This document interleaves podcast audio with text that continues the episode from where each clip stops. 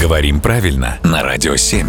Володя, доброе утро. Доброе утро. В русском языке есть обычные слова, но всегда найдется э, похожее, старое, которое означает примерно то же самое, просто звучит смешно. Мгм. Ну, например, слово «дюжа». Оно одно из таких. Да, это, в общем, уже устаревающее м, слово, выходящее из э, живого употребления. Но где-то я его слышу и хочу понять, э, о чем.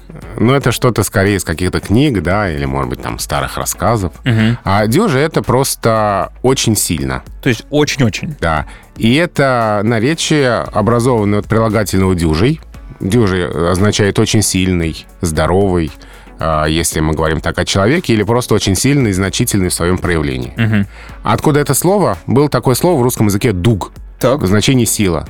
Оно не сохранилось, но сохранилось, образовано от него «недуг», Это я слышал. то есть бессилие, болезнь. Ага. Вот «недуг» и «дюже» — это исторически один и тот же корень. Как все связано? Да, в русском языке очень многое друг с другом связано, даже то, о чем мы не подозреваем. Вот говорят, Москва маленький город, а оказывается, русский язык маленький язык. Э, Большой, но там все очень связано разными Но связями. там Ну, тесно Ну, тоже. Прям тесно. Спасибо, Володя.